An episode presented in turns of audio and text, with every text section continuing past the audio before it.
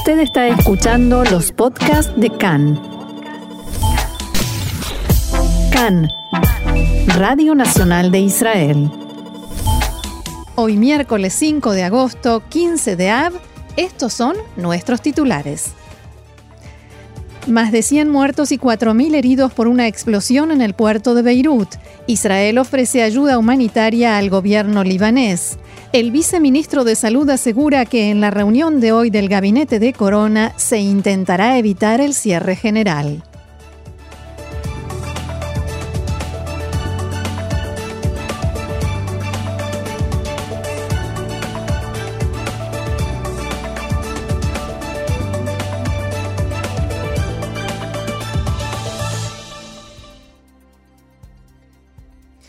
Vamos entonces al desarrollo de la información. Las noticias, por, supuesto, comienzan hoy en Beirut porque allí dos explosiones sacudieron el puerto de la capital libanesa y la Cruz Roja local cifra en al menos 100 los muertos y más de 4.000 heridos.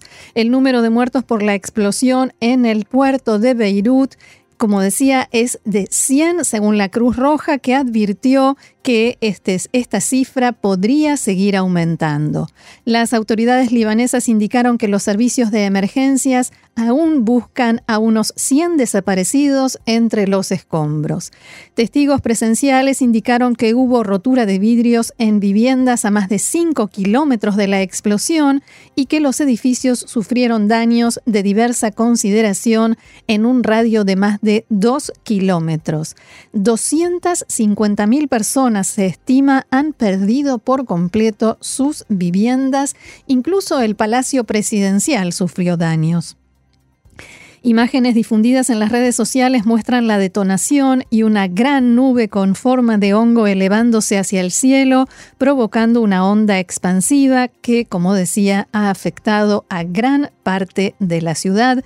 Muchos lo comparan en los medios de la región con Hiroshima. A mí personalmente me recordó los titulares de los diarios al día siguiente del atentado a la Embajada de Israel que decían Beirut en Buenos Aires. Así lo describía un integrante de una de las organizaciones de rescate. Sentí que mi auto saltaba y salía disparado. Creí que la explosión había sido en la zona de la universidad. No me imaginé que era en el puerto. Había cientos de heridos, cientos, todos niños. Había pocos adultos en comparación con la gran cantidad de niños. El primer ministro libanés Hassan Diab reveló en una reunión con el presidente Michel Aoun que un cargamento de nitrato de amonio de 2.750 toneladas sin custodiar fue la causa de la explosión. Esta se produjo en horas de la tarde en un almacén con material explosivo tras un incendio por causas que aún se desconocen. El director de Seguridad Nacional, Abbas Ibrahim, explicó que en el puerto se guardan los explosivos incautados por las autoridades portuarias de Beirut desde hace años, si bien insistió en esperar a las conclusiones de la investigación antes de adelantar causas. El gobierno libanés declaró tres días de luto nacional a partir de hoy y al país en estado de emergencia. El presidente Michel Aoun anunció la liberación de fondos para hacer frente a la situación incluida la entrega de dinero a los hospitales y el pago de compensaciones. Habrá que ver de dónde llegará ese dinero, ya que el Líbano se encuentra en una situación que es calificada por la, como la peor crisis económica desde el final de la guerra civil. El portavoz del Consejo Supremo de Defensa libanés decía que Beirut es una zona catastrófica y el gobernador de Beirut, Marwan Aboud, decía lo siguiente.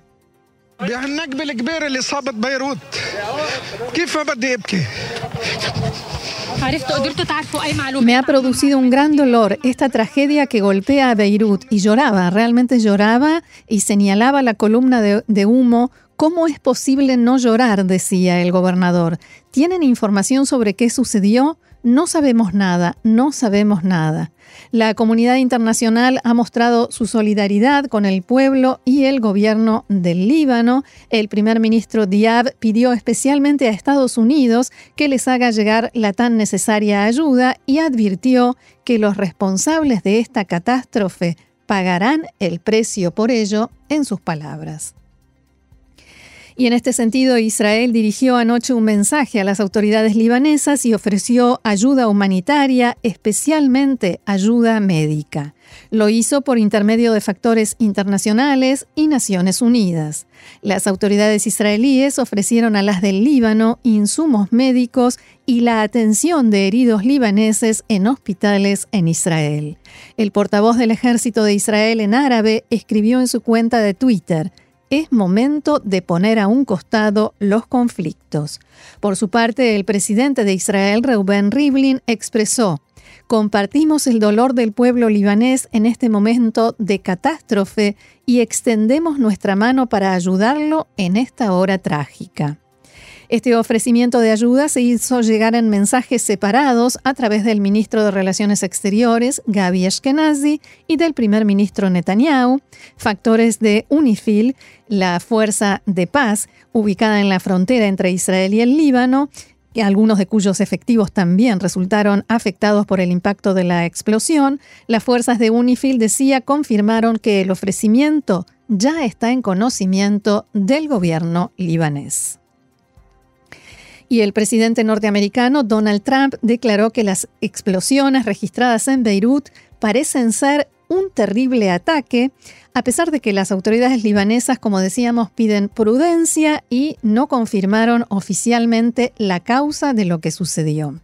Abro comillas, me he reunido con algunos de nuestros mejores generales y parecen creer que esto no ha sido un tipo de explosión de una fábrica.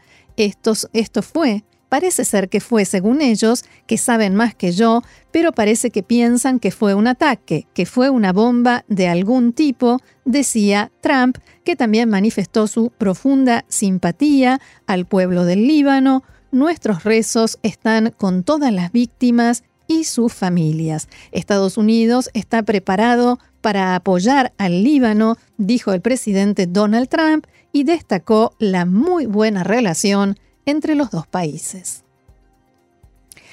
Seguimos adelante con información de Israel y el tema vuelve a ser coronavirus. El número de fallecidos por coronavirus en Israel aumentó a 564 en la última jornada. Desde la medianoche y hasta las 10 de la mañana de hoy se sumaron 251 nuevos casos de COVID-19. Ayer se contagiaron 1.700 personas. La cantidad de enfermos en activo supera los 24.000 355 personas se encuentran en estado grave, 140 de ellos conectados a respirador, un aumento de 5 pacientes más en esta situación desde la medianoche. Y el gabinete de coronavirus, como anunciábamos ayer, se reúne esta tarde después de que en el último encuentro los ministros no lograron tomar ninguna decisión. El viceministro de Salud, Yoav Kish, dijo este mediodía que el gabinete de corona debatirá una variada serie de medidas que se están considerando, pero nadie tiene interés de imponer un cierre total y haremos todo lo posible por evitarlo.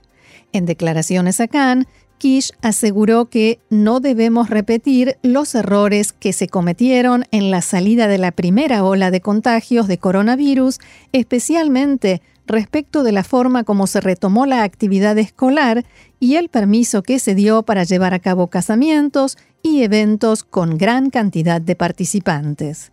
El viceministro Kish destacó que, según la ley marco de coronavirus, el derecho a manifestar se preserva incluso en el caso de cierre total, en respuesta a algunos comentarios de fuentes políticas reflejados por ciertos medios, según los cuales Netanyahu quiere imponer el cierre total para terminar con las manifestaciones en su contra.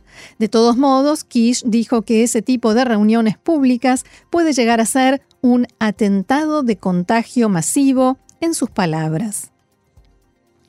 El funcionario también se refirió al viaje anual a Uman que realizan decenas de miles de feligreses judíos ortodoxos en el mes de Tishrei, el primer mes del calendario hebreo. Yoav Kish aseguró que este año esa costumbre se debe adaptar a las circunstancias, tal como se hizo, por ejemplo, para celebrar Pesach, y que, en su opinión, hay que enviar una delegación representativa y no a tantas personas juntas. De todos modos, dijo que si el gobierno de Ucrania lo acepta y lo permite, Israel no puede prohibir la salida del país y tampoco, por supuesto, prohibirá el ingreso de ciudadanos israelíes. El viceministro de Salud hizo hincapié en que, si de todos modos ese viaje se realiza, quienes regresen a Israel deberán permanecer 14 días en aislamiento y en eso afirmó no habrá concesiones. De todos modos, el gobierno de Ucrania hizo llegar a Israel un mensaje según el cual no permitirá la reunión de cientos ni de miles de personas junto a la tumba del rabbi Nachman en Uman durante las festividades del mes de Tishrei. Una fuente del gobierno en Kiev dijo a Khan que solo estarán dispuestos a permitir una reunión reducida y simbólica. En la actualidad en Ucrania se permiten las reuniones de hasta 50 personas como máximo en el marco de la lucha contra la expansión del coronavirus. Y donde hay mucha actividad hoy es en la Knesset. El Pleno de la Knesset rechazó hoy, no aprobó la propuesta de conformar una comisión oficial que investigue la conocida como causa de los submarinos. La propuesta cayó por una mayoría de 48 votos a favor y 19 en contra.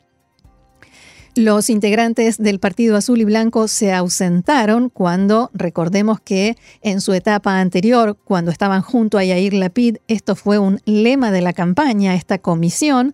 También se ausentaron los bloques Derech Eretz y la lista árabe unificada, y la propuesta fue justamente presentada por el ex socio de Benny Gantz en Azul y Blanco, el legislador Moshe Yalon. También fue rechazada la propuesta de ley de la legisladora de Yemina, Ayelet Shaked, conocida como Pisgat Ait Gabrut, que propone permitir que la Knesset, proponía, mejor dicho, pueda anular fallos de la Corte Suprema de Justicia cuando ésta anula una ley de la Knesset y permitir que la ley pueda ser nuevamente promulgada. Este, este proyecto de ley fue rechazado por 71 votos en contra y tan solo 5 a favor. Y esta tarde el primer ministro Netanyahu deberá estar presente y participar en una sesión convocada con 40 firmas de legisladores de la oposición. Lo que va a suceder es que el primer ministro deberá estar allí sentado y escuchar discursos de la oposición que obviamente contendrán acusaciones, críticas y demás. Y finalmente el primer ministro ocupará el estrado y responderá, algo que en realidad hace mucho tiempo que no hace. El primer ministro Netanyahu hace unos meses ya que no habla desde el estrado de la Knesset, una vez que termine esta respuesta a las eh, críticas de la oposición, el titular de la oposición, en este caso Yair Lapid, tiene derecho a hacer uso de la palabra.